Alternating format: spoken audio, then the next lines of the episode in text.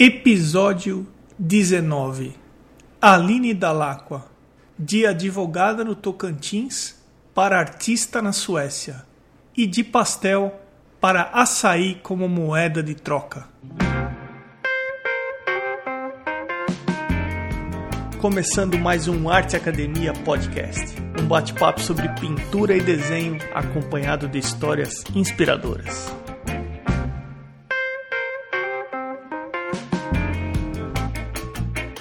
Tudo bem por aí? Tem algumas maneiras bem simples de você interagir e dar uma força para o podcast. Uma delas é deixando um review onde quer que você esteja ouvindo. O review ajuda o podcast a ser ranqueado e com isso ser encontrado quando se pesquisa por podcasts de arte.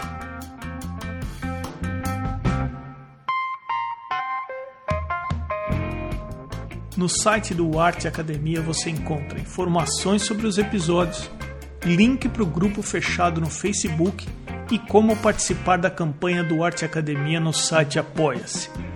Você pode indicar alguém que você considera interessante para uma entrevista e também baixar um PDF de 16 páginas sobre luz e sombra gratuitamente.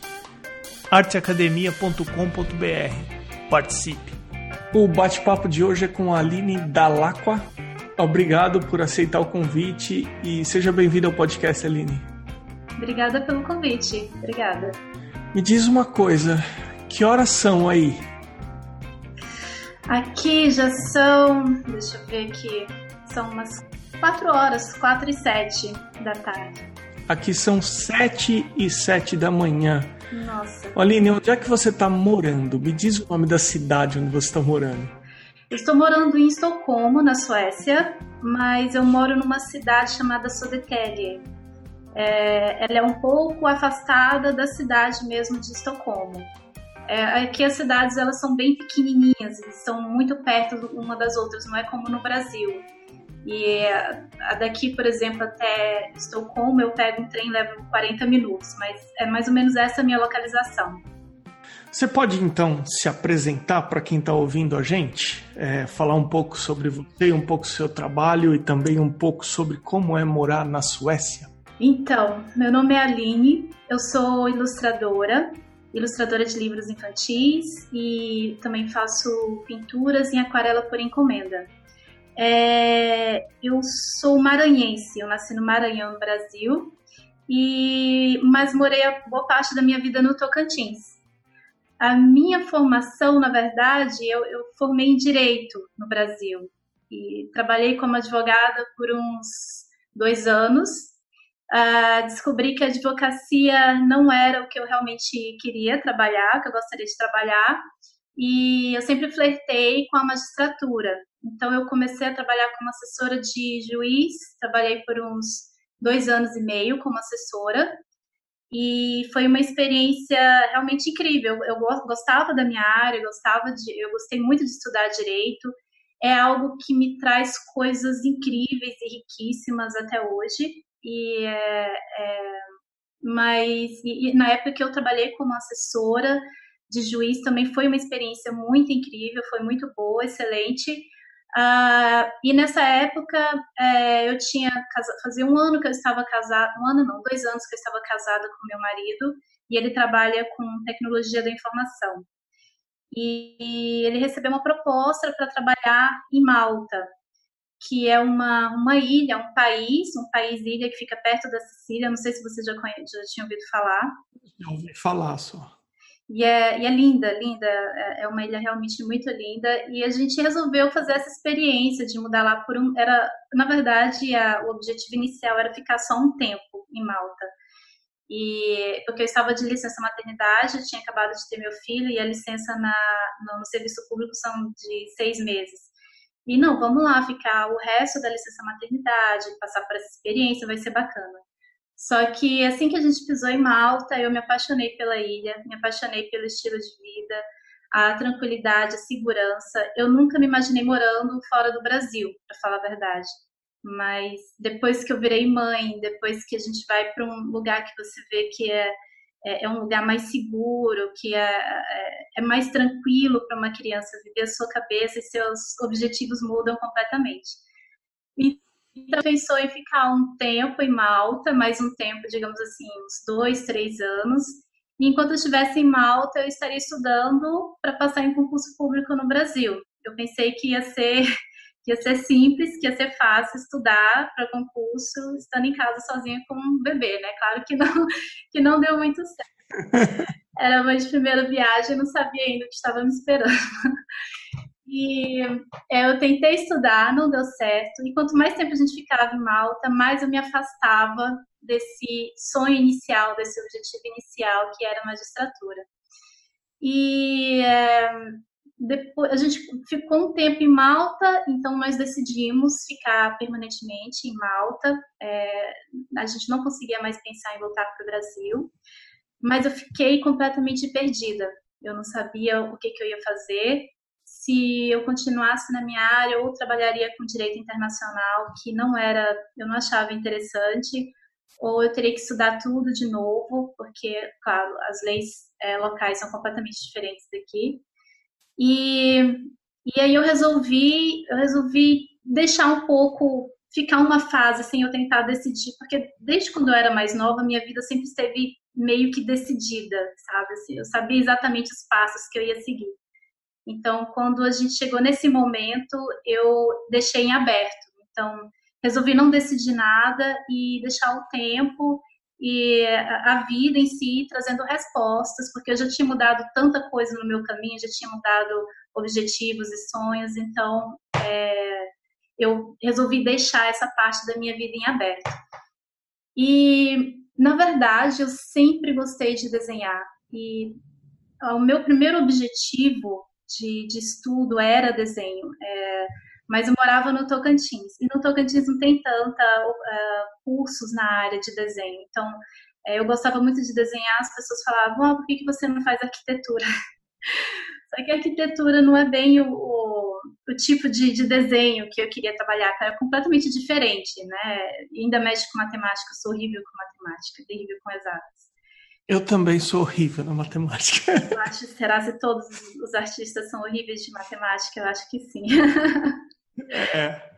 Eu sou terrível com números, é, sempre fui. E, e direito era a minha segunda opção. Mas eu nunca parei de desenhar. Eu, eu, eu sou horrível para contar é, coisas numa ordem cronológica, principalmente quando é, é, a minha memória. Quando eu vou contar uma história de outra pessoa, eu sei contar em ordem cronológica. Agora, quando é, é lembranças, eu me perco. Então, eu estou lá na frente, depois eu volto.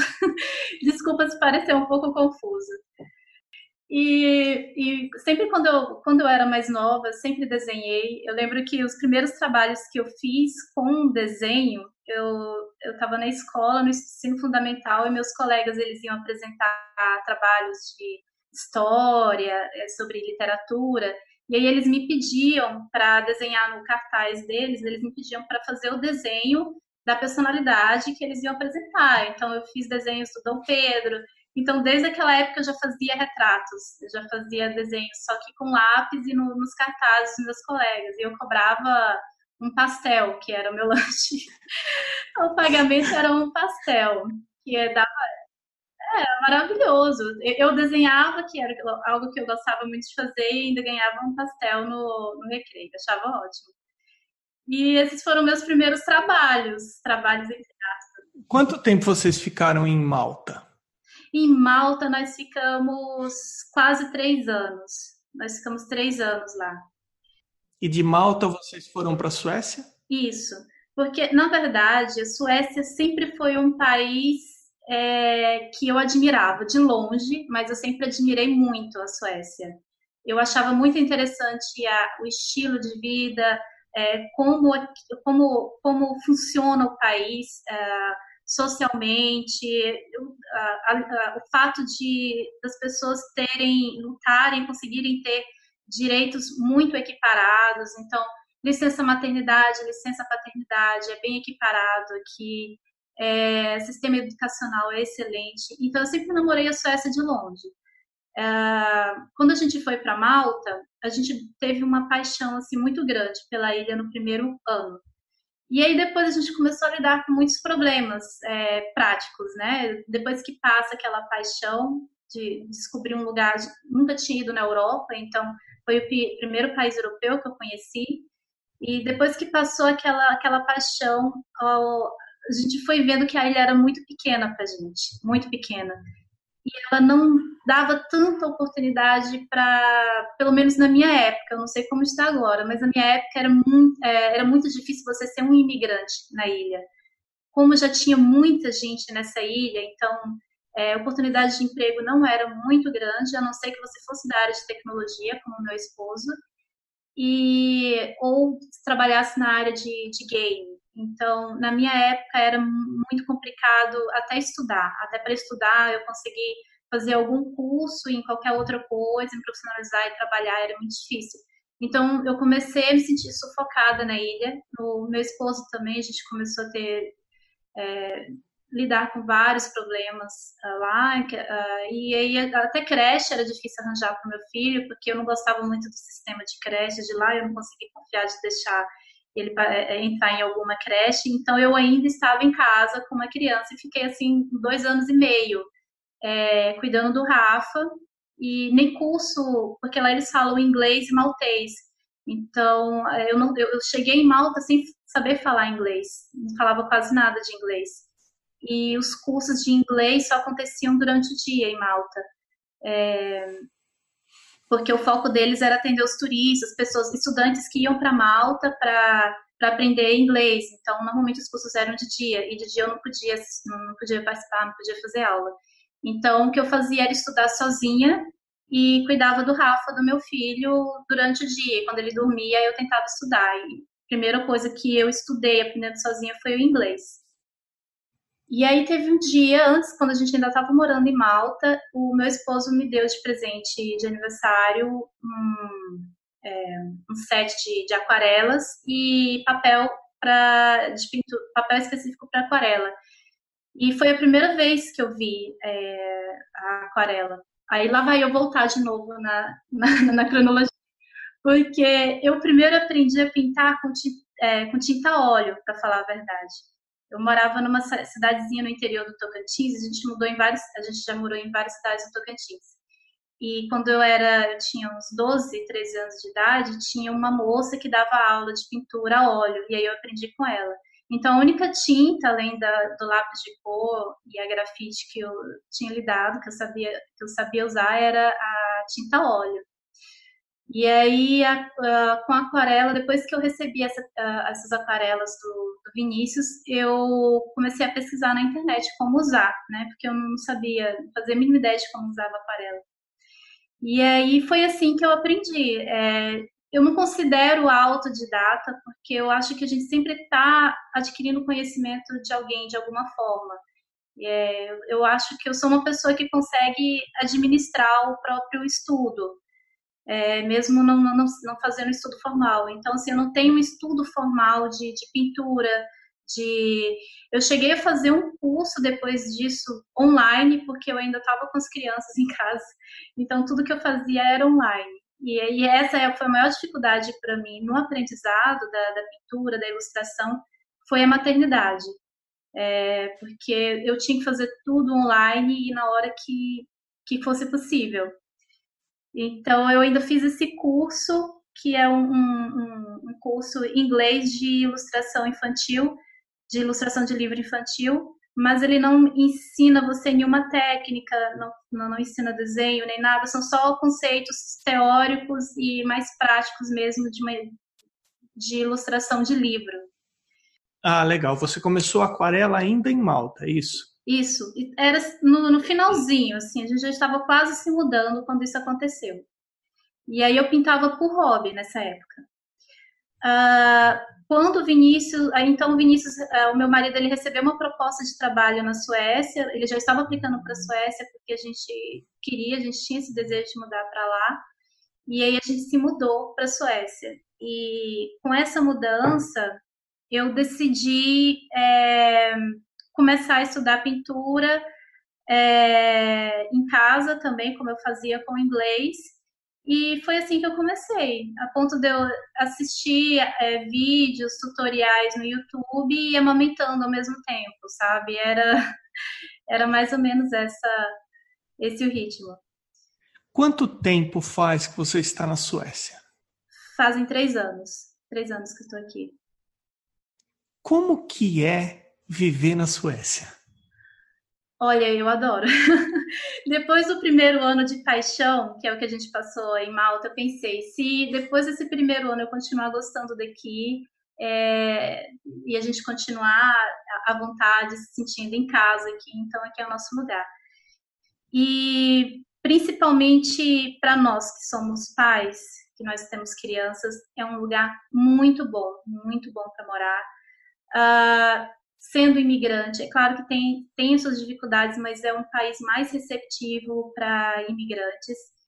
E por mais que a língua oficial deles seja só o sueco, eles falam muito bem inglês. Então, todas as pessoas aqui falam inglês, inclusive as crianças. É incrível. Você consegue falar inglês com as crianças que, que aprendem inglês como segunda língua mesmo em, na, nas escolas.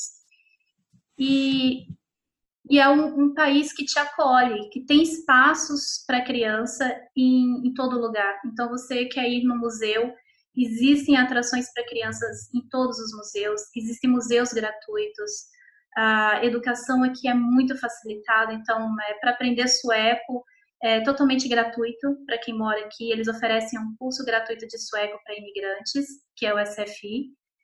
E ele tem, tem, tem, tem diversas facilidades, como eh, você tendo filhos, sendo, eh, sendo pais ou, ou não. Eu tenho vários amigos aqui que não têm não tem criança e eles também são muito felizes aqui, porque é um, é um país que você se sente seguro, tem uma segurança que inclusive é maior do que em Malta.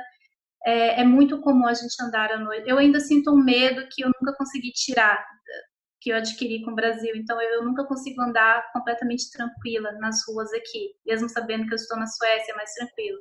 Até porque pode acontecer qualquer coisa em qualquer lugar. Mas aqui a gente anda muito mais tranquilo à noite, no meio dos bosques e sem sentir o mesmo medo e a, a, nem se sentir preso como a gente se sente sentia no Brasil. Isso foi a primeira coisa que eu senti quando eu saí de São Paulo e vim aqui para os Estados Unidos, sabia? A é. segurança. Uhum. É, eu acho que essa foi a primeira a primeira coisa que eu notei. E também, eu não sei se aconteceu com você, mas eu percebi aqui que o americano ele respeita mais o espaço individual de cada um. Ah, sim. Aqui isso é muito, muito intenso, muito é, na verdade, tem muita gente, é, brasileiros, que vem para cá e veem isso como, uma, como algo ruim. Dizem que as pessoas são muito frias, é, eles não são muito de. É, por exemplo, você conhece seus vizinhos no Brasil, é comum os vizinhos puxarem assunto, quererem já ir te visitar, entrar na sua casa, querer saber da sua vida. Aqui não, cada um respeita o seu espaço, não faz perguntas pessoais, a não ser que receba algum tipo de abertura para isso. E eu não os considero pessoas frias, eu acho que eles são muito. É, são muito objetivos, são muito objetivos, eles não, não, não têm. É, é, como que se diz?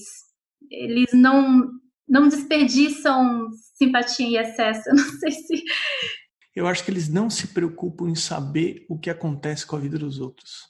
Isso. Eles se preocupam com eles e com o que realmente é importante, né? Exatamente, eu tenho a mesma leitura do americano. Eu já tinha ouvido falar que o americano era frio, que ele era, que ele era distante, mas não, eu tenho essa mesma leitura. Ele não se importa com o que você está fazendo, ele não se importa com a sua vida, ele não, ele se importa com em, em comum o que é importante na relação, se você é colega de escola, se você é colega de trabalho. Eu vi bastante educação, bastante respeito uhum. pelo espaço do outro. Eu acho que nesse. A gente, lógico, a gente não pode generalizar, mas eu acho que nesse aspecto o brasileiro ele invade mais a privacidade, o espaço individual de cada um, sabe? E você se sentiu mais livre, Emerson, aí, com essa falta de, de, de invasão? Você se sentiu mais livre para fazer, para ser, o, viver a sua vida da forma que você sente à vontade? Muito mais. E eu me identifico com muitas coisas do que você falou até agora, porque quando eu cheguei aqui também eu tinha estudado inglês depois da faculdade e eu fiquei 20 anos trabalhando sem ter que usar o inglês. Quando eu cheguei aqui, eu imaginei que eu tivesse uma noção de inglês, mas eu vi na realidade, na rua, no dia a dia, que não, então eu fui estudar inglês. E eu vou te dizer que depois de quatro anos e meio, eu não tenho um inglês que eu considero fluente, e o que eu ouço das pessoas aqui é assim, que por não ser a língua nativa, você sempre vai ter essa sensação que o teu inglês nunca vai ser suficiente, é. né? Mas em relação a comportamento, em relação à atitude, a sensação que eu tenho vivendo aqui, eu acho que você definiu muito bem. É liberdade. Liberdade para ser o que você quiser ser, para fazer o que você quiser fazer. As pessoas não estão nem aí com o que você está fazendo desde que você não invada o espaço pessoal de cada um. Exatamente. Exatamente. É uma das coisas que eu mais gostei aqui, porque eu sempre fui uma pessoa que gostei muito de viver a minha vida, eu tento evitar é, julgar a, vida das outras pessoas. É claro que é quase é, é, meio utópico, né? A gente assim internamente a gente sempre tem um julgamento com base na nossa própria perspectiva de vida, né? mas eu acho que quanto, quanto menos tem é, é, é, quanto menos pessoas estão acompanhando a sua vida e dando opinião sobre ela, você consegue viver mais livremente. E eu acho que isso me deu uma liberdade maior para trabalhar com arte. Porque quando eu era mais nova, eu sempre era muito preocupada. Eu não vou conseguir viver disso. É, os meus pais, na minha época, que me ajudavam, pagavam meus estudos. E eu queria deixá-los orgulhosos. Então, eu queria eu queria me formar, eu queria ter uma independência financeira, é, que eles pudessem estarem é, felizes e orgulhosos. Então, eu até não digo não só as pessoas, mas também a família. Não que meus pais tenham feito algum tipo de pressão é, é porque eles quiseram, é uma coisa meio assim, é, não implícita, mas uma pressão que eu fiz em mim mesma para tentar agradar outras pessoas. E eu acho que até isso influencia nas nossas decisões.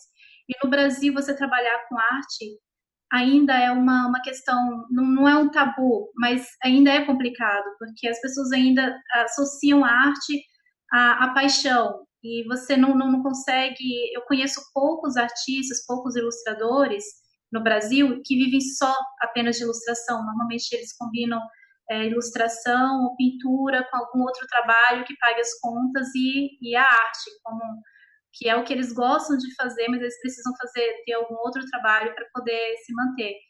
Então, é, eu me senti mais livre aqui para trabalhar com o que eu realmente queria e também para desistir do meu diploma, porque eu também tinha muito receio no início de, de desistir do, do, do diploma da minha educação, da minha formação de direito. Aí eu, poxa, eu vou jogar, porque as pessoas falam, você vai jogar no lixo o seu diploma, né? Eu já cheguei a ouvir isso. E não é isso, é uma coisa que você leva, o importante não é o diploma, o importante é o conhecimento que você adquire. E esse conhecimento você aplica em qualquer área que você for trabalhar na sua vida. É, não é algo que você perde. Até hoje, até hoje eu aplico coisas que eu aprendi no direito é, na minha arte, qualquer coisa, coisas que fizeram parte da minha vida inteira, são elementos que, que contribuem com o meu trabalho hoje em dia. O Aline, você sabe que você tocou num ponto bem interessante, que é a pressão que muita gente sofre dos pais ah, na hora da escolha da profissão.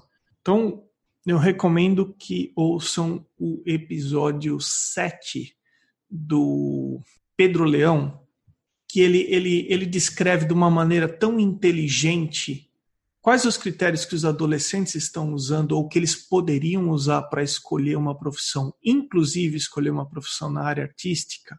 Uhum. E eu também queria falar para as pessoas que receberam uma pressão muito forte dos pais para que a escolha da profissão tivesse relacionada com o fato de ganhar dinheiro e de ser bem sucedido, que assim, eu acho que de certa forma a grande maioria, dependendo da geração e dependendo da idade, recebeu uma pressão muito grande para seguir uma carreira tradicional.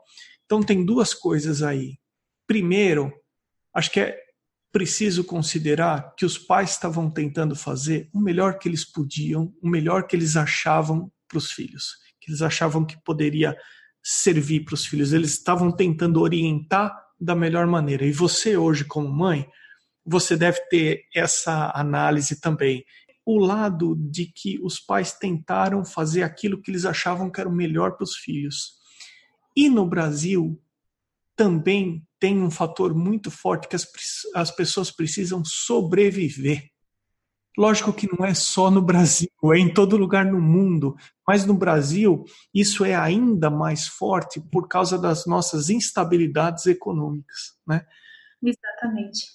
Queria ouvir um pouco de você, como que é o tema arte na Suécia? Como que eles veem, como que o sueco vê, como que ele encara a arte? O que eu, o que eu notei no tempo que, nesses três anos de Suécia, é que a arte aqui é como se fosse é, mais um, um, um, item essencial e corriqueiro da vida na Suécia. É algo normal, é, é tão normal que em cada bairro, em cada cidade, eles têm, é, normalmente, né, a maioria, eles têm uma comunidade de artistas. E não é só de artistas profissionais, é, qualquer pessoa é bem-vinda para participar dessas comunidades e eles organizam exposições, toda semana tem exposições de arte, eventos artísticos aqui é constante, principalmente no verão. No verão quase não tive tempo de respirar, porque são tantas coisas, tantos eventos, que você não sabe, você não consegue nem participar de todos. E no, no inverno também tem, tem bastante evento, até porque as pessoas procuram, é, não conseguem fazer é, muitas atividades ao ar livre. Então, esses eventos artísticos, exposições em museus, eles acontecem muito durante o inverno. Uh, na verdade, é o tipo de evento que eu mais vou durante o inverno é em exposições. E é algo que eles ensinam desde criança, desde muito novinho. Você vê nas escolas, eles incentivam as crianças a criarem. E é um tipo de educação muito livre. Eles não dão limitações, eles não falam é, esse é o jeito certo de fazer eles gostam que as pessoas uh, criem coisas e não tem, não tem tabu na arte aqui. Então você encontra realmente de tudo. Eu estava no, no metrô, no, no, centro de Estocolmo, agora eu não lembro qual metrô. E nas paredes em metrô, um acesso público, né? Vão famílias, uh, crianças. E as ilustrações, normalmente eles enfeitam os, os metrôs com algumas expressões de arte. Tem alguns metrôs que você entra, parece que você está entrando no museu, de tão lindo que é, cheio de esculturas, é, é incrível. E em um desses, uh, em uma dessas estações existe um, o trabalho de uma de uma artista, de uma ilustradora que desenhava corpos nus de mulheres e mulheres menstruadas. Então, assim, é uma coisa que eu, quando eu vi, quando eu me deparei com isso, pensei, gente, isso no Brasil, onde que isso ia acontecer? No espaço aberto, público, algo que é financiado, gasto com dinheiro público, uma imagem de, de mulheres menstruando e em, em posições de yoga, se exercitando, ou cenas de pessoas é, é, gays, lésbicas uh, se relacionando. São coisas assim, a arte aqui não tem limite, não existe tabu. Eu nunca me deparei com uma, uma notícia em que algo foi censurado. É, algumas expressões artísticas, claro, eles colocam um limite de idade, é, classificação para acesso ao público, mas você vê que aqui o limite deles é muito diferente do, do limite que a gente normalmente depara, se depara no Brasil. É, as crianças aqui, elas são é, estimuladas a, a conhecerem, a verem o que é diferente e o que é natural. Então, o corpo humano, é, coisas relacionadas à biologia, menstruação não é um tabu, não é algo limitado para as crianças aqui. É, inclusive é algo que é muito trabalhado na literatura infantil. Você vê histórias que são tratadas nos livros infantis aqui, e, e imagens, e ilustrações, e pinturas, que no Brasil é muito complicado você lançar um livro com a mesma temática, por exemplo, é, de morte ou de pais e mães do mesmo sexo, duas mães, dois pais, e que é corriqueiro, não é nenhuma questão. É algo que eles é, são livros que eles vão trabalhando e mostrando para a criança desde a primeira infância, desde a, desde as das creches aqui, né? E eu vi no seu Instagram que você parecia estar participando de uma feira de arte, algo do tipo, porque tinha uma mesa, tinha as suas ilustrações e as suas pinturas atrás. E como que é o mercado? Eles, eles consomem arte também mais eles facilmente? Consomem, consomem e eles respeitam muito, muito o artista. Então, eu nunca tive um pedido é, até hoje, os únicos pedidos de desconto que eu tive vieram de brasileiros. mas, mas sueco, ele, ele respeita, ele, ele respeita o valor que você dá pelo seu trabalho e, e, eles, e, e eles consomem muito. Então, por isso que tem muitas feiras de arte, que é algo que é muito popular. Você entra na, na casa de um sueco, você sempre vê alguma obra de arte na parede decorando a casa deles, obras originais. Então é algo que é muito comum, é um mercado que, que é, é grande aqui. É, esse evento que você me viu agora eu não sei, porque eu participei de um evento que ele é brasileiro, que é o Brazilian Day, é que ele ocorre uma vez no ano, e é um evento assim incrível, eu sinto como se estivesse no Brasil quando, quando eu vou nesse, nesse festival, porque é, é música brasileira, você descobre a quantidade de brasileiros que tem na Suécia, aqui em Estocolmo, quando você vai nesses eventos. Tem muito brasileiro aqui. E teve um outro evento que eu participei, que ele não é brasileiro, e ele se chama Jazzy Parken, que é um festival de jazz, na verdade. E aí, é, nesse evento, eu, eu sequer tive que pagar alguma coisa para participar. É, o objetivo deles é incentivar artistas, é, pessoas que criam coisas uh, com as próprias mãos. Então, é, não tinham só pintores, também é, tinham é, pessoas que criavam esculturas, que criavam. Como é que chama? Agora eu não lembro. Alguns colares, como as esculturas que usam colares, e você vê que é, é uma coisa que eles incentivam muito aqui também. É, o, o, artista. Os impostos aqui, quando você é um ilustrador de livro infantil, por exemplo, imposto aqui na Suécia é muito alto, muito alto. Só que é, você tem um retorno, né? Porque os meus filhos, por exemplo, eles não pagam escola, a gente paga uma taxa mínima. E todas as escolas aqui são, de certa forma, públicas, inclusive as particulares, porque quem paga as escolas é o governo. Então, os impostos são, os impostos são altos, mas quando é alguma expressão artística, produção de livro, de, de pintura, de arte, é um posto diferenciado, eles cobram menos. E, então tem todo um incentivo aqui para o artista. E é uma coisa que eu acho excelente aqui, eu achei incrível. Como que é a sua rotina de artista? Você pega mais encomendas, você faz os seus trabalhos autorais e tenta vender? Como, como que está distribuído o teu dia a dia hoje? Então, eu comecei fazendo é, retratos em, por encomenda, em aquarela. É, eu, no início eu sempre pensei, meu sonho é um dia ilustrar um livro infantil. E aí eu pensei, vou, faz, vou começar a fazer pinturas por encomenda, até para é, não só me desafiar a fazer coisas diferentes, porque nessa época eu, a maioria das minhas pinturas eu adorava pintar meninas e meninas bonitinhas com flores. Era só o que eu fazia. E aí, com as pinturas em encomenda, as pessoas começaram a me pedir coisas diferentes. Aí foi uma coisa mais desafiadora para mim. Então, no começo, é, era mais uma questão de, de, estudo mesmo que eu comecei a fazer as, as pinturas por encomenda.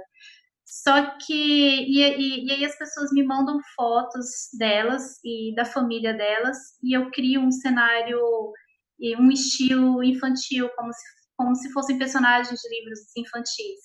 Então, normalmente, meu público eram pais, eram pessoas que queriam presentear uma, uma criança, decorar um quarto de um bebê. Então, normalmente, esse era o meu público-alvo. Mas é, eu criei inicialmente uma loja no, no Etsy Shop e por lá eu tive. É, inicialmente eu tinha clientes de vários lugares do mundo, mandei também várias é, pinturas, inclusive para os Estados Unidos. Então, tinham brasileiros, muitos suecos também. Mandei para os Estados Unidos, alguns clientes de Malta também, já mandei muito para lá. E, é, e foi um trabalho que é, é um trabalho, porque eu continuo fazendo isso, muito intenso emocionalmente, porque as pessoas elas sempre pedem para você fazer algo especial que significa que signifique algo para elas Então, teve uma vez uh, um trabalho que eu fiz e dessa cliente, que hoje ela é uma grande amiga, ela é muito querida, e é, ela teve, ela tem um filho, e no dia que o filho de, no dia que o, o pai dela ia sair do Brasil e vir, que ela é brasileira, e no dia que o pai dela ia sair do Brasil para vir para cá visitar o filho dela e conhecer o filho dela, o neto dele, ele faleceu. E aí o pai dela nunca chegou a conhecer o filho dela. E aí ela falou que o sonho dela era ter uma imagem do pai dela abraçando o filho dela, porque ela nunca chegou a ver esse, esse abraço.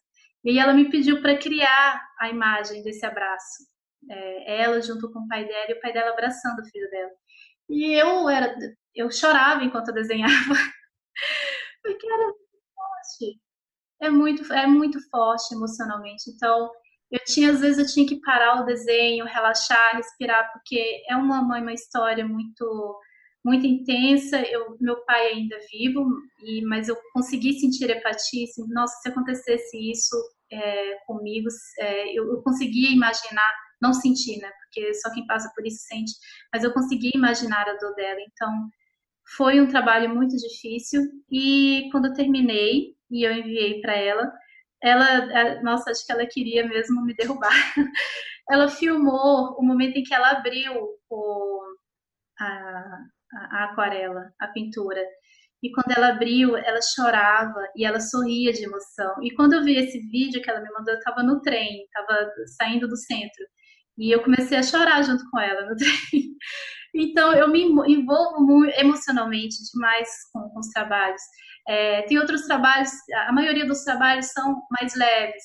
É, as pessoas falam delas, uh, falam delas, da família delas, o que elas gostam, porque eu peço, eu peço que eles falem sobre eles para me colocar alguma coisa que lembre é, eles, alguma coisa especial que lembre eles na pintura, não só, eu não gosto de fazer só o retrato deles, eu gosto também de colocar alguns elementos que fazem parte daquela família.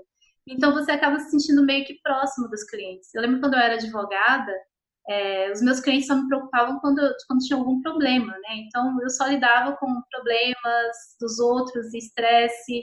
E agora não, é um tipo de trabalho que é muito prazeroso. E, e quando eu recebo feedback tão positivo do cliente, me dá uma satisfação incrível, é, assim, indescritível o, o, amor que eu tenho por, por esse trabalho. É muito gostoso. Olha só que coisa, o episódio 5 foi com a Raquel Signorelli e ela era advogada. O episódio 13 é com o Arnon Gavioli, que ele é advogado, é mestre em direito, é professor em direito, mas também é artista. E aí, a Aline também é advogada.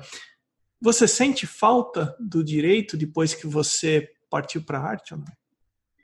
Uh, não sinto falta do, do trabalho em si. É um tema que até hoje eu me interesso, então eu acompanho muito, eu acompanho muito é, os sites jurídicos, eu acompanho muito processos, é, eu gosto de debater ainda com os meus antigos colegas que a gente continua conversando. Então, é um assunto que eu nunca vou deixar de gostar, é algo que eu, que eu, que eu gosto muito, que eu nunca vou deixar de, de ter prazer em, em lidar, em assistir audiências e votações. Mas é algo que, que eu, eu não cheguei a mencionar, mas antes da gente se mudar para Malta definitivamente, eu resolvi voltar para o Brasil uh, depois que a minha licença maternidade terminou, e eu queria ver como é que era continuar trabalhando e ser mãe, porque eu ainda não sabia como é que era. E o Vinícius, meu esposo, ele falou: a decisão da gente se mudar para Malta é sua, porque você tem muito mais a, a, a, não a perder, mas o preço que você paga é muito maior, porque você vai largar a sua profissão, você vai vai ficar longe da sua família. Eu era muito apegada com a minha família e ele sabia que eu gostava, gostava do meu trabalho. E aí eu falei, não, vou voltar, vou ficar uns três, quatro meses lá trabalhando e sendo mãe para ver como é que como é que é. E aí eu decido, depois eu, eu dou, dou, a minha decisão. E aí é, foram três meses muito difíceis, muito difíceis, porque eu só via o Rafa à noite e quando eu chegava do trabalho, que eu não conseguia vê-lo nem durante o almoço, porque era muito longe meu trabalho de casa, então ficava o dia todo lá. E quando eu vi, ele já estava quase dormindo. E a minha mãe cuidava dele nessa época. E às vezes ela me mandava vídeo, foto de coisas que ele estava fazendo. Eu vi o tanto que eu estava perdendo da, do crescimento dele, desenvolvimento dele. Então eu passei a não ficar tão feliz no trabalho. Eu era muito mais feliz no trabalho antes, quando eu não, não sentia que eu estava perdendo algo maior. E aí eu comecei a não ficar mais tão feliz, não, não estava mais tão contente trabalhando porque para mim era muito doloroso ver meu filho crescendo longe de mim, porque por mais que ele estivesse perto, eu sentia que ele estava longe de mim. Então, sabendo hoje o que eu tenho que o que eu, o que eu tenho que abdicar, é, eu não sinto saudade, eu não sinto saudade do que eu deixei para trás. Eu estou realmente muito assim feliz, satisfeita com a minha decisão. E vendo o retorno que eu tenho agora, trabalhando com, com ilustração, é, o, o, prazer que eu sinto é muito maior, é muito maior, a felicidade é menos estresse e mais contentamento, porque também era um trabalho muito estressante, muito estressante. Aline, quais são os seus planos para o futuro? Ah, para o seu trabalho, o que, que você está tentando conquistar agora? Então, o meu, uh, o meu plano inicial, o meu sonho maior, quando eu comecei é, a fazer ilustrações infantis, era ilustrar um livro infantil. E, é, e recentemente eu consegui realizar esse sonho. Na verdade, hoje eu recebi da editora a versão final do livro. Eles estão para imprimir o livro e ela me mandou já a versão final. E, e, é realmente muito incrível, porque eu nunca imaginei que o primeiro livro que eu ia ilustrar ia ser um trabalho, um projeto como esse. O autor desse livro, ele é um, um autor incrível, eu já tinha, antes de conhecê-lo, eu já tinha um livro dele aqui, ele chegou a vir aqui na Suécia, é uma editora brasileira. Ele é um autor brasileiro, o nome dele é Cristino Lapchana, ele é um indígena, e ele tem livros que são premiados, foram premiados no mundo inteiro, inclusive aqui na Suécia. Aqui eles têm a premiação mais importante da literatura infantil, uma das mais importantes, eu acho que é a mais importante, que é do o prêmio Peter Pan. E esse livro dele, A Boca da Noite, recebeu esse, esse prêmio. E é, outra coisa interessante aqui da Suécia, é, que é, é, eu conheci esse autor quando ele veio para cá, que ele foi chamado para participar do, da, da Feira de Livro Infantil. Então, eu tive a oportunidade de conhecê-lo pessoalmente. E é, falou, ah, eu, e nessa época eu já estava fazendo desenhos, eu já ilustrava, mas eu não acreditava que eu tinha potencial para ilustrar um livro. Então eu era muito assim segura. Eu não mostrava meu trabalho, eu ainda não mandava, nunca tinha mandado nenhum portfólio para nenhuma editora. Mas é, o Cristina ele falou, ah, uma a Raquel que é que tava, que tinha estava uh, fazendo um projeto junto com ele aqui com, com, crianças, me contou que você faz ilustrações infantis. Eu queria ver um dia. Aí eu, ah, tá, depois eu te mando. eu não queria mostrar porque ele é um, um autor muito estava é, acostumada a lidar com ilustradores que eu admirava já bastante, já era super fã dos ilustradores dos livros dele e eu estava morrendo de vergonha de mostrar meu trabalho para ele. Aí eu sei que online, depois ele me mandou uma mensagem, Aline, estou no aguardo, você ia me mandar algum dos seus trabalhos e tal para me dar uma olhada. E aí eu mandei. Só que ele não tinha respondido ainda, acho que ele estava em viagem, voltando para o Brasil. Ele demorou muito para responder. Eu pensei, ele não, não gostou, claro. E aí depois ele me respondeu e ele falou que está encantado com o meu trabalho e que ele tem uma história que encaixa perfeitamente no meu traço. Ele estava buscando um ilustrador que ele ainda não para fazer essa história e ele conhecia vários ilustradores ótimos, mas para essa história específica ele achava que o meu traço encaixava bem.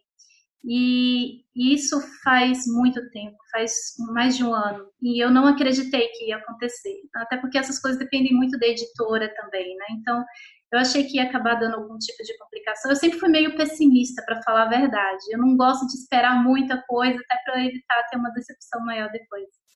Mas acabou acontecendo. Depois eu recebi o contato dele e da editora depois de mais de um, depois de mais de um ano. E, e foi uma experiência incrível, porque a história é linda, a história é muito mágica, e poder dar vida, cores e traços para essa história foi uma das experiências mais incríveis que eu já tive até agora dentro do meu trabalho. E como chama esse livro? É a, a, a cor do dinheiro da vovó. É um livro que ele é, ele é paradidático, então ele tem uma história uh, por trás, é, um, é um, uma avó indígena, é um conto indígena, então é uma avó e o neto e a avó ela conta como se ela estivesse contando uma história para ele e, e ela conta a relação que ela tinha com o dinheiro uh, quando ela era criança. Então, na aldeia, antigamente eles não usavam dinheiro, eles faziam trocas. É, e ela falou que o primeiro dinheiro que ela ganhou tinha um significado especial para ela, porque foi o pai dela que tinha dado. Então, trata dessa relação que as pessoas têm com o dinheiro que cada pessoa pode ter uma relação de, diferente com o dinheiro, trata também da história uh, da, da, moeda no Brasil. Então, é, é muito rico, não só a, a, a questão didática, a informação que traz para a criança quando ela lê esse livro, como também a relação de vó e neto no livro, que me lembrou muito a, a minha própria relação com, com a minha avó. E foi muito interessante fazer essa reconexão, porque quando você trabalha com ilustração infantil, é, quando eu trabalho com ilustração infantil, a gente se reconecta muito com a sua própria infância.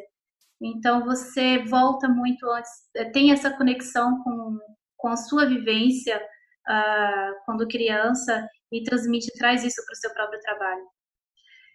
E aí tem uma coisa muito interessante que eu, que, que eu ainda não cheguei a tratar, uma coisa muito boa em relação à Suécia e à arte, é que eu tive oportunidade de conhecer artistas, e neles incluso o Cristino Apchana, que, é, que foi esse, esse autor que, que conheceu o meu trabalho e, e a gente trabalhou com esse livro juntos. E eu tive a oportunidade de conhecer artistas aqui que se eu tivesse no Brasil, por exemplo, no Tocantins, eu jamais teria a oportunidade de conhecer. Então, quando eu falei que eu trabalhei, é, eu estudei aquarela em casa, assistindo vídeos no YouTube, a pessoa com quem eu aprendi a aquarelar, sem ela saber, na época, no caso, ela foi chamada para um evento aqui, então eu tive a oportunidade de conhecer a pessoa que me ensinou é, através do, dos vídeos dela, que é a Mari Canin, ela é ilustradora também, e ela é quadrinista no Brasil, é, conheci também outras pessoas incríveis, o, o, André Neves, que é um ilustrador incrível, um ilustrador infantil, que é a minha maior inspiração, é ele, uh, de ilustradores brasileiros.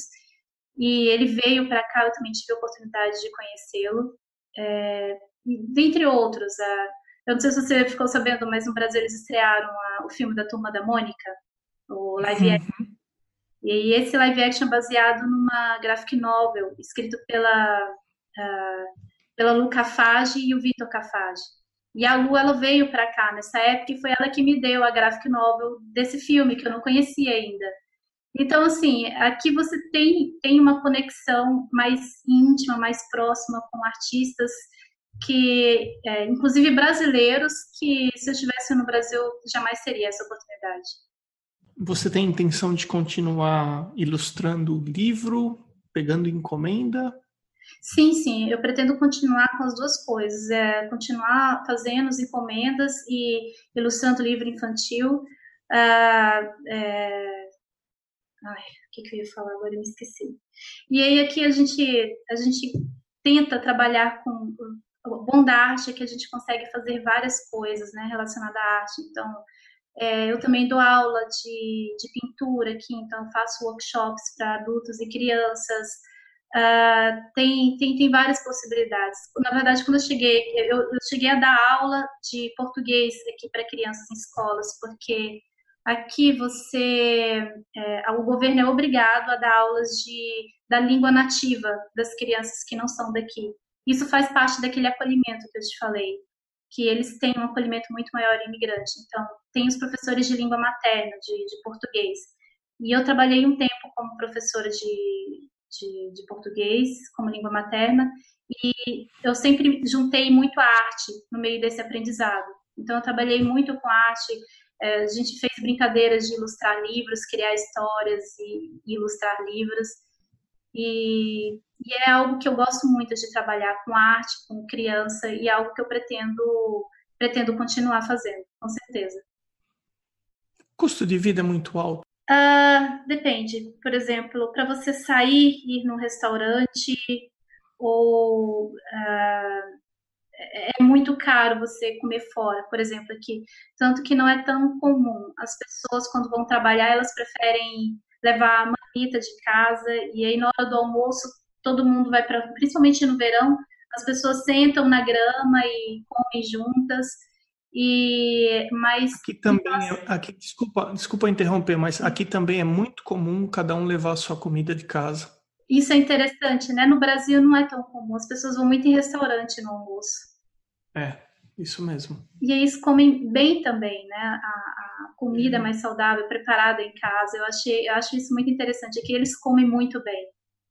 E, mas, uh, em compensação, saúde aqui é muito acessível, é, educação também.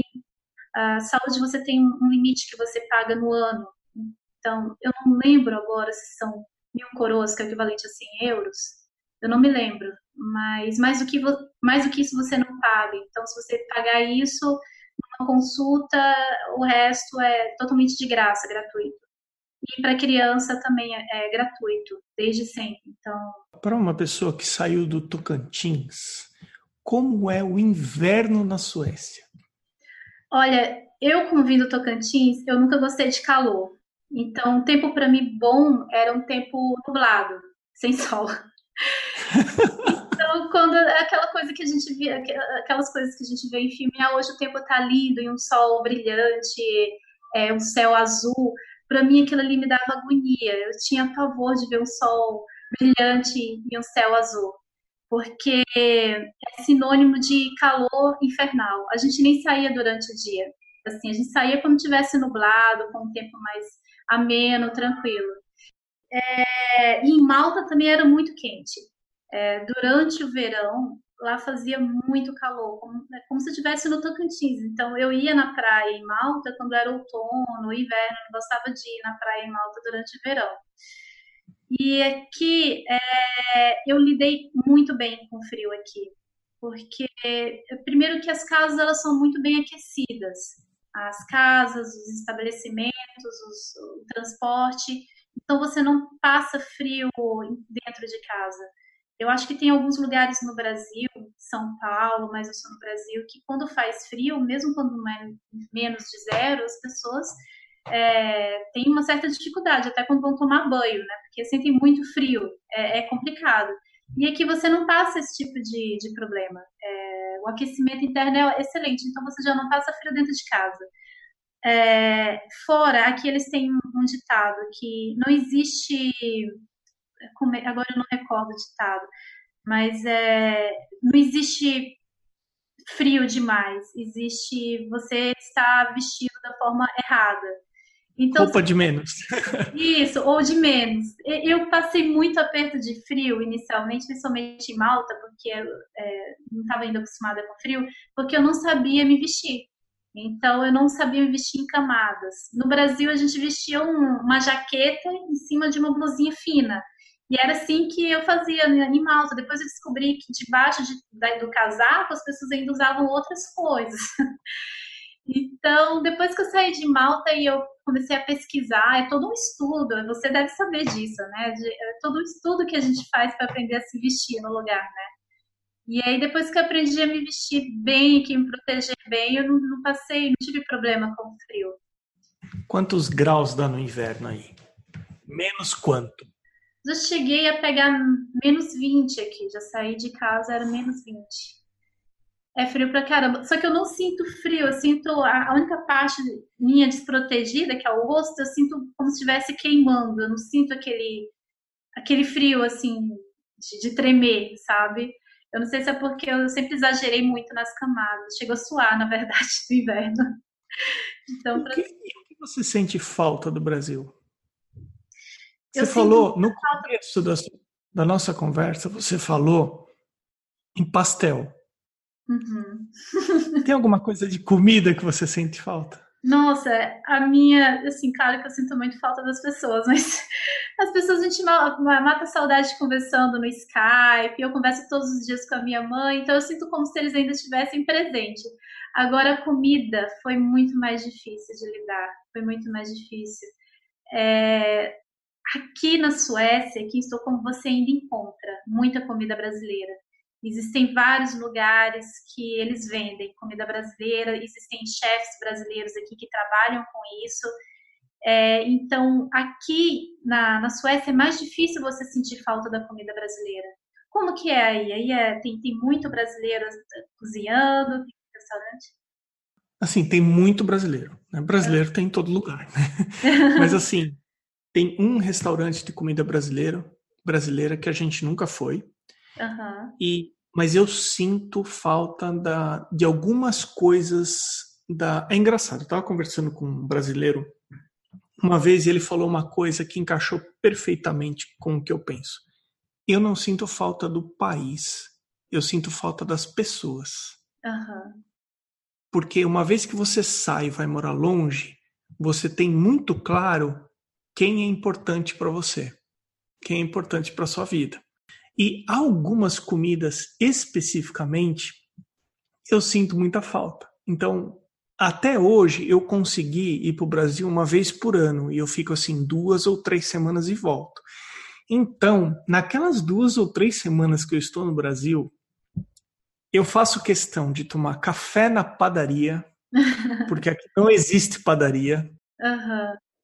Pão na chapa é aquele café expresso no Brasil, mesmo o pão francês, aqui tem pão francês, mas não é a mesma coisa, a farinha não é a mesma, não tem o mesmo sabor. Olha, conversando com você me deu água na boca agora. Pastel.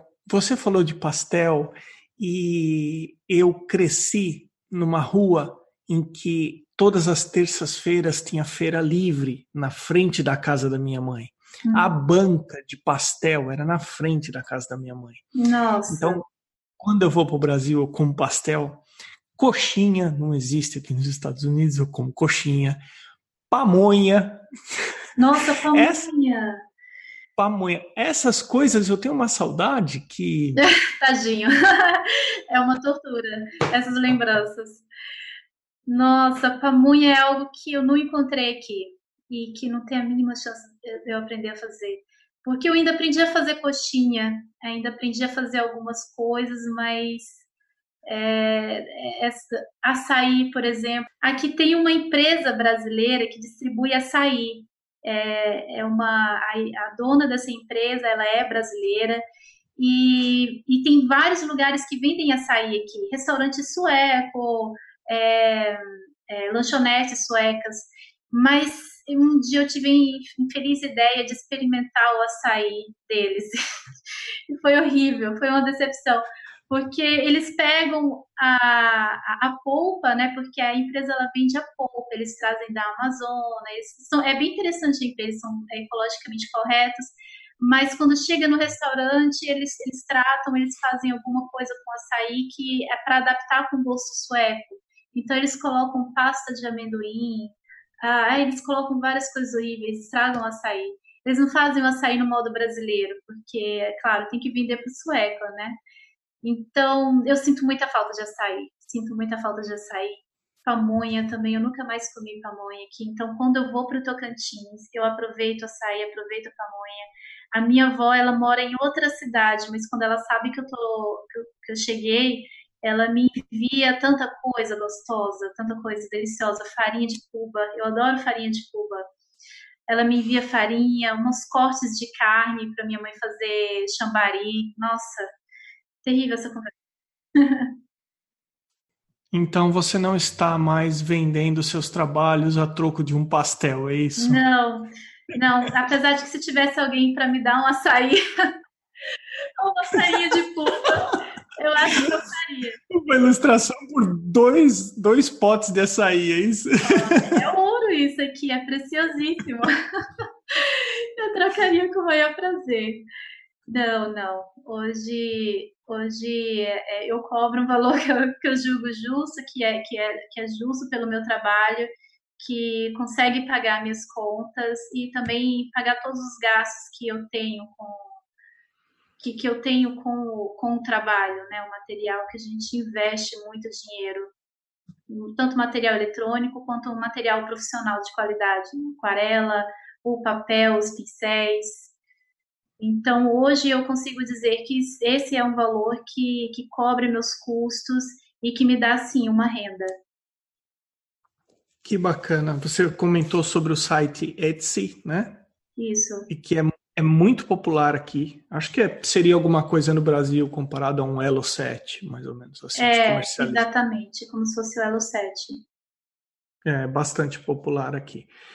Aline, nós estamos chegando no final da sua entrevista. Você poderia comentar onde as pessoas conhecem o seu trabalho, como as pessoas podem fazer contato com você? E como as pessoas podem te mandar um açaí de repente? Ah, claro. Se alguém quiser me dar, mandar um açaí, eu mando meu endereço. é, endereço de casa mesmo. Não, é, eu, para falar a verdade, a minha loja no Etsy eu não estou usando mais. Eu estou formulando um site ainda é, meu específico e de compras também, só que ele ainda está sendo construído. Mas a, a rede social minha, que é mais popular, onde eu estou sempre publicando meus trabalhos, é no Instagram. É aline.dalacqua, meu Instagram. E as encomendas eu sempre recebo por e-mail, é, que é aline.dalacqua.gmail.com. Tá, eu comentei em outros episódios, mas eu vou comentar mais uma vez. O perfil do podcast no Instagram, ele só segue os entrevistados e artistas que foram citados em alguma entrevista. Para facilitar um pouco que as pessoas cheguem até o perfil do podcast e do podcast eles dão uma olhada quem o podcast está seguindo e encontra facilmente o, o artista da entrevista é uma outra maneira também. Aline, obrigado pelo tempo que você separou. Não, obrigado a você, foi um prazer. Você comentou que eu fiquei muito feliz quando você falou que você ouve o podcast. É muito comum o podcast aí na Suécia? É muito comum, muito comum. Uh, eu, eu para falar a verdade, eu gosto muito de pintar ouvindo podcasts, mais do que ouvindo música. Tem gente que prefere música. Você também? também. Às vezes eu, eu gosto de ouvir música, às vezes eu gosto de ouvir podcast. Depende do dia do dia. Eu gosto de ouvir música quando estou criando alguma coisa. Então, quando eu vou fazer um esboço, quando eu estou tentando desenvolver uma ideia, eu gosto de ouvir música. Uh, agora, quando eu vou pintar, que eu, eu, consigo me concentrar em alguma outra coisa e ao mesmo tempo pintar, eu prefiro, eu gosto muito de podcast. Então, é, eu gostei muito de ouvir os seus, foi muito interessante, foi muito legal conhecer conhecer os artistas e eu não tinha ainda um podcast específico de arte. Eu já tinha sobre é, ilustração, sobre coisas nerds, que eu também gosto muito de coisas nerds, então, é, ou também é, alguns podcasts em, em inglês, é, áudios, livros, mas um específico sobre arte e com essa pegada que, que, que você tem, eu ainda não conhecia, que é muito interessante porque é, às vezes a gente acha que não é possível você seguir um caminho que você deseja porque você ainda não conhece alguém que passou pelo, pelo mesmo percurso. Então, é muito importante conhecer histórias diferentes de pessoas com background diferente é, para saber que é possível. Então, é, é, é muito interessante ver que não é tão incomum as pessoas mudarem de área, se reinventarem, e viverem de arte ou só da arte, ou da arte e outra coisa. Então, é muito interessante. Eu acho que o trabalho que você está fazendo é, assim, é incrível. Eu gostaria até de parabenizá-lo pelo projeto, pela ideia do podcast. E que você já trabalhou com isso antes, porque você é ótimo, você é um ótimo entrevistador, consegue. Aline do céu, muito obrigado. Nunca na minha vida, nunca estudei comunicação, nunca nunca fiz nenhum programa, nada. Eu, eu vou eh, falar para você que o propósito do podcast é exatamente esse, dele servir uhum. como uma inspiração, pra, porque vamos analisar o seu caso. Você não é formada em arte, você começou a vida do zero em um país como a Suécia e hoje em dia você consegue se manter com a arte que você faz na Suécia. Hum. Poxa vida, ó, você quer um exemplo melhor que esse? Sabe uma coisa que eu venho percebendo nos episódios que existe uma preocupação muito grande com a formação em arte. Isso. Ah, eu não tenho uma formação clássica em arte, em desenho alguma coisa do tipo, então eu não posso seguir uma carreira artística. Isso não é verdade. Essa era uma preocupação que eu tinha. E isso me segurou muito por muito tempo. Eu, eu queria, o meu plano inicial era aprender inglês e fazer algum curso, algum curso de arte. E então eu queria aprender inglês e eu queria conseguir entrar numa faculdade. Eu nem pensava num curso nem nada, eu queria entrar numa faculdade em Malta de arte e estudar e trabalhar com isso. Então, para mim, essa era, esse era o caminho lógico. É, depois de dois anos e meio em Malta, sem conseguir fazer isso, eu vi que eu tinha que fazer do jeito que dava e tentar do jeito que, que era possível para mim no momento porque às vezes a gente fica esperando o momento perfeito, as condições perfeitas para fazer as coisas e esquece que às vezes o momento perfeito é o momento possível. Então, eu, por exemplo, o meu, eu, eu estava com meu bebê em casa, mas ele ficava muito tempo no colo amamentando. Então eu conseguia assistir vídeos, eu conseguia assistir, estudar muita coisa enquanto ele estava amamentando. Então, é, e era assim, era assim que eu fazia, era assim que eu estudava. As crianças ficavam pintando do meu lado, eu comprava material para elas, para elas pintarem, enquanto eu trabalhava do outro. Muitas ilustrações minhas foram estragadas dessa forma. Eu tive, eu tive que fazer trabalhos, porque eles resolveram dar o toque deles especial no, no trabalho e acabou estragando. Tem uma pintura que eu aproveitei o, a, o que eles, o, o, Rafa, no caso, que o Rafa tinha feito, eu aproveitei e transformei no outro elemento na pintura. Então essa pessoa, essa pessoa tem uma obra que é um pouco minha e um pouco do Rafa também, acabou ficando uma coisa muito mais legal, muito mais interessante do que o plano inicial. Então é, é importante a gente viver o que a gente quer e, e ir atrás do que a gente tem vontade é, imediatamente, não esperar as condições perfeitas para acontecer, porque essas condições perfeitas nunca vão chegar. O momento perfeito nunca vai vir. Aline, muitíssimo obrigado. Eu desejo honestamente que você, que vocês aí como como família uh, sigam em frente, que consigam conquistar as coisas que vocês julguem que é importante conquistar Ai, obrigado, Emerson. A conversa foi, foi incrível, foi muito gostosa. Eu tô conversando com você, parece que eu já, já, te, já te conhecia. É incrível, não sei se é porque eu ouvi os podcasts anteriores e aí você ouve as pessoas conversando, você já se sente amigo da pessoa, né? Mas é, foi muito gostosa a conversa. Eu agradeço demais pelo convite, fico honrada de fazer parte, é, de ter sido uma convidada desse projeto e com certeza vamos mantendo conectados é, e eu vou acompanhando com certeza os, os próximos podcasts. Estou ansiosa para ouvir os próximos episódios.